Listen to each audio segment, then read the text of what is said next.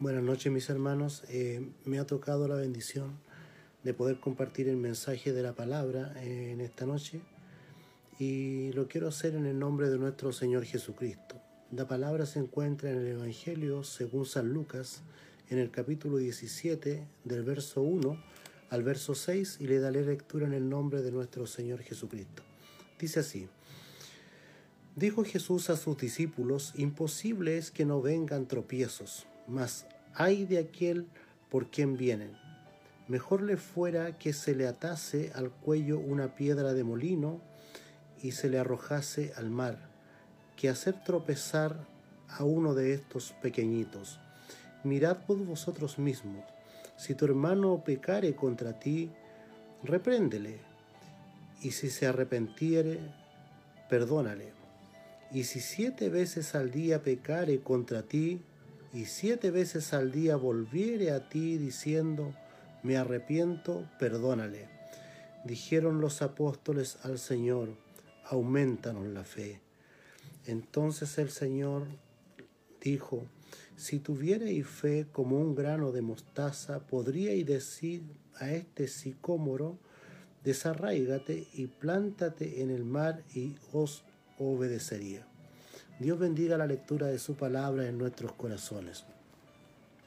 En esta tarde, mis hermanos, el mensaje que vamos a compartir lleva como título El peligro de ser tropiezo. Y partimos con el primer punto, es Jesús nos conoce. Y aquí él dice, Jesús, dijo Jesús a sus discípulos, Imposible es que no vengan tropiezos, mas hay de aquel por quien vienen.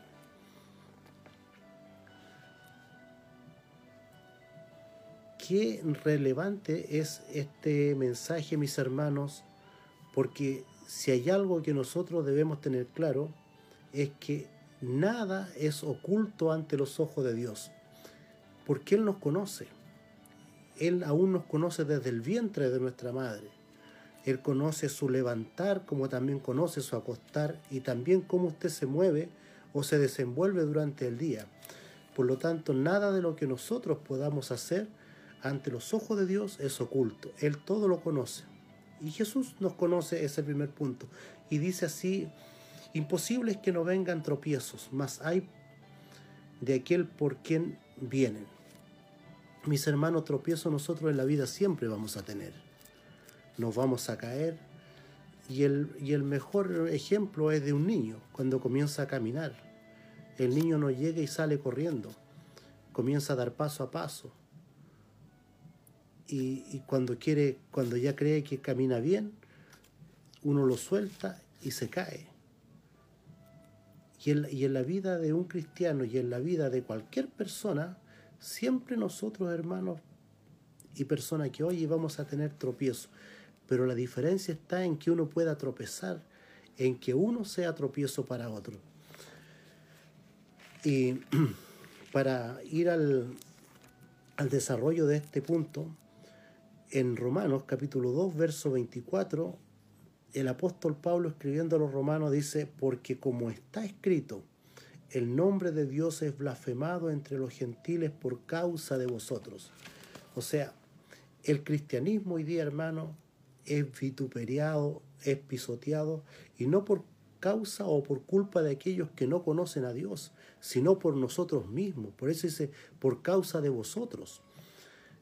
Por eso qué importante es, hermano, tener claro que Jesús nos conoce y como Él nos conoce nos advierte que es imposible que no vengan tropiezos, o sea, los, los tropiezos van a venir sí o sí, me guste a mí o no le guste a usted, los tropiezos van a venir.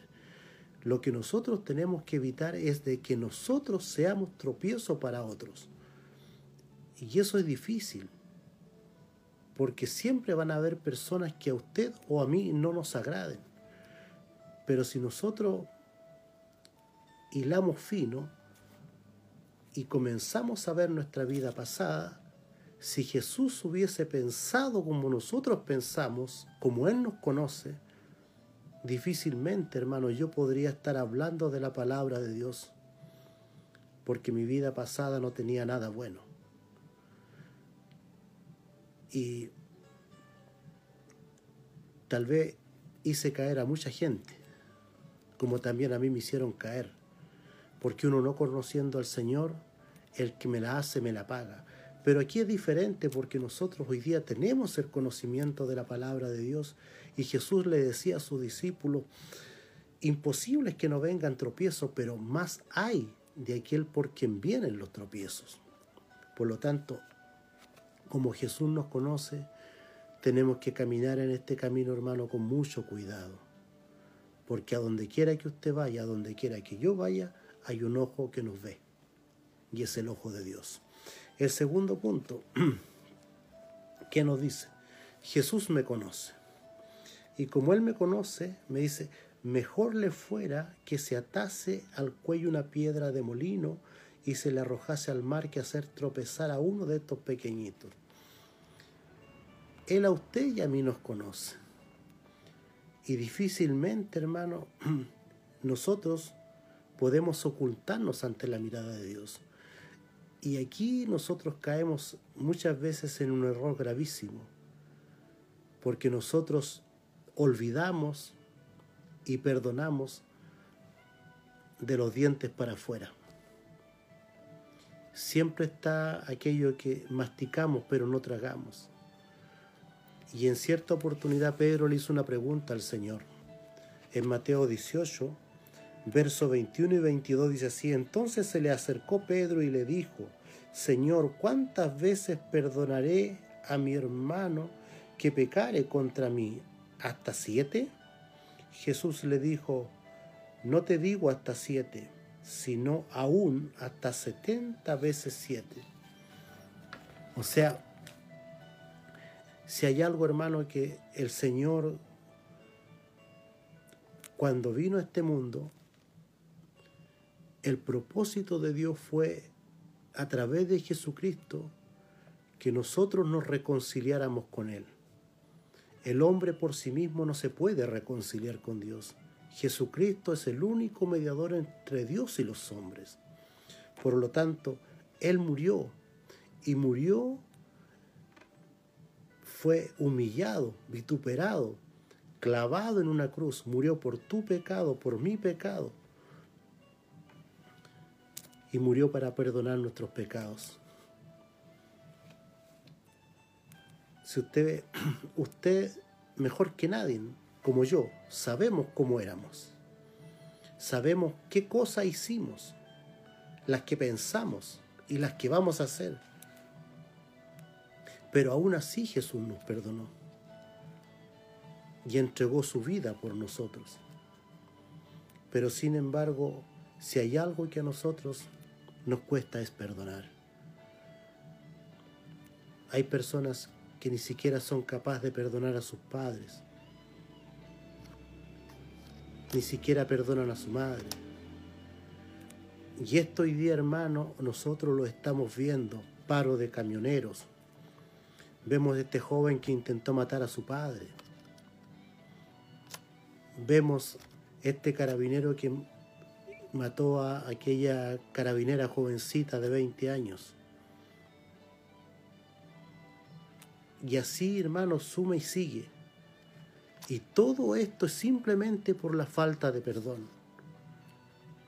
Y nosotros tal vez no hemos matado a nadie con un arma, pero con nuestro desprecio con nuestro actuar.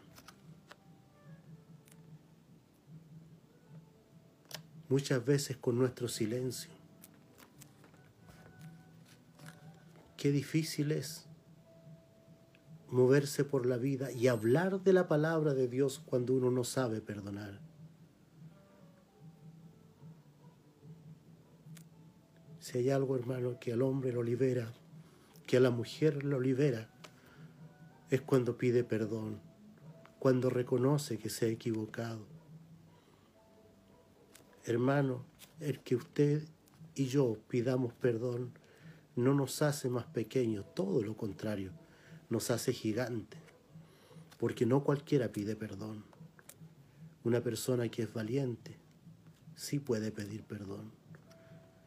Y el único que nos hace valiente y nos ayuda a perdonar es nuestro Señor Jesucristo. porque Él es perdonador por excelencia. Murió en la cruz, entregó su vida, dio su sangre, soportó los azotes, fue humillado, fue traspasado su costado.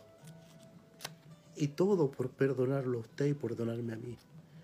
Por lo tanto, Jesús me conoce. Y como Él me conoce, yo debo perdonar. Porque dice, el verso 3 dice, mirad por vosotros mismos, si tu hermano pecara, pecare contra ti, repréndele, y si se arrepentiere, perdónale. Ahora, el reprender al hermano no es humillarlo, no es bajarlo, sino realmente es concientizarlo de que realmente lo que hizo no estaba bien. Y eso lo va a hacer crecer a él y lo va a hacer crecer a mí. Por lo tanto, un consejo nunca está de más. Pero nunca, hermano y hermana, nunca creyéndonos que nosotros somos superiores. Porque todos los días estamos expuestos a caer.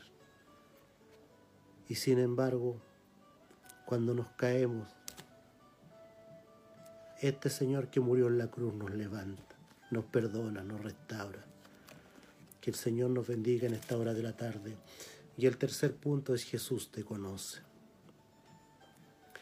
Y nosotros somos conocidos por Él. Y aquí dice, el verso 5 dice, dijeron los apóstoles al Señor, aumentanos la fe. Entonces el Señor le dijo, si tuvierais fe como un grano de mostaza, podríais decir a este sicómoro, desarraigate y plántate en el mar y os obedecería. Aquí, como Él te conoce, Él conoce tu medida de fe conoce mi medida de fe. Los apóstoles cuando se vieron enfrentados a esto, que tenían que pedir perdón, perdonar a aquellos que pecaren contra ellos, ellos simplemente lo vieron por el lado de la fe y se encontraron que para poder cumplir con estos requisitos, ellos necesitaban fe. Por eso le dicen, Señor, aumentanos la fe. Y el Señor le dice, si tuvieras fe como un grano de mostaza, le dirías a este sicomoro desarraigate y plántate en el mar y os obedecería. Hermano, este camino es por fe, pero también es práctico. Aquí usted y yo podemos orar para que el Señor nos ayude a cruzar la calle. Pero si usted y yo no damos el paso, jamás la vamos a cruzar. Si usted y yo, hermano, no hacemos el intento de perdonar, no hacemos el intento de cambiar, si usted y yo reconocemos que hemos sido piedra de tropiezo para otros y no tratamos de cambiar, no tratamos de cambiar nuestra actitud, seguimos con lo mismo, difícilmente en usted y en mí va a haber un avance. Por eso, ¿es necesaria la fe? Es necesaria. Porque sin fe dice Hebreos 6, 11, 6, que es imposible agradar a Dios. Si hay algo que agrada a Dios es la fe, pero la fe es acción. La fe no es reacción, la fe es acción. Pero nosotros vivimos por reacción cuando las cosas nos pasan, echamos mano a la fe. Pero nosotros siempre debemos de vivir por la fe. Y la fe viene por el oír y el oír por la palabra de Dios. Por lo tanto, que el Señor nos ayude, hermano, porque hay un peligro en ser tropiezo. Porque hay un ay. Dice que es mejor atarse una piedra de molino y arrojarse al medio del mar que hacer caer a, uno a un pequeñito. Por lo tanto, hemos considerado este mensaje. Hemos visto tres puntos que Jesús, Jesús nos conoce, Jesús me conoce y Jesús te conoce si nos pudiéramos preguntar entonces a dónde podemos subir o escondernos que Él no nos vea. ¿Podrá decir alguien, no hay esto que yo tengo, nadie lo conoce, ni siquiera Dios? Estaría equivocado, porque Dios todo lo conoce. Y es por eso que Él nos da un consejo. porque Él no quiere que usted ni yo seamos piedra de tropiezo para otros, ni mucho menos, hermano, para que gente que no conoce a Dios pueda llegar a Dios. Y quisiera concluir con esto. Se cuenta la historia de una mujer que era muy entregada a Dios. Esta mujer oraba, ayunaba, diezmaba, cumplía sagradamente con los ritos eclesiásticos. Pero un día murió esta mujer. Y en la congregación en donde ella asistía, toda la iglesia se conmovió. Toda la iglesia se conmovió. Porque la hermana había partido a la presencia del Señor. Y una hermana anciana con mucha angustia le oró al Señor. Y le preguntó, le dijo, Señor, ¿a dónde estará mi hermana? Ella oraba, ayunaba, diezmaba, estaba en todos los servicios, siempre era la primera. Qué lindo debe ser el lugar en donde ella está. Y el Señor en la noche se la muestra, en un sueño, y ve a la hermana vestida de negro, que se, pasaba, se paseaba detrás de una reja de un lado a otro, y se tomaba la cara. Y ella con angustia le dice, Señor, pero ¿por qué mi madre está, eh, por qué mi hermana está ahí? Si ella era una mujer fiel, entregada, oraba, ayunaba, diezmaba, estaba en todos los servicios. Y el Señor le dice, sí, tienes razón. Todo eso ella lo hizo. Pero lo que nunca hizo fue perdonar a su madre. Hermano, esto es una historia pero tal vez puede ser su historia. La mía, gracias a Dios, no. Yo tengo una madre que me trajo a este mundo y otra que me crió.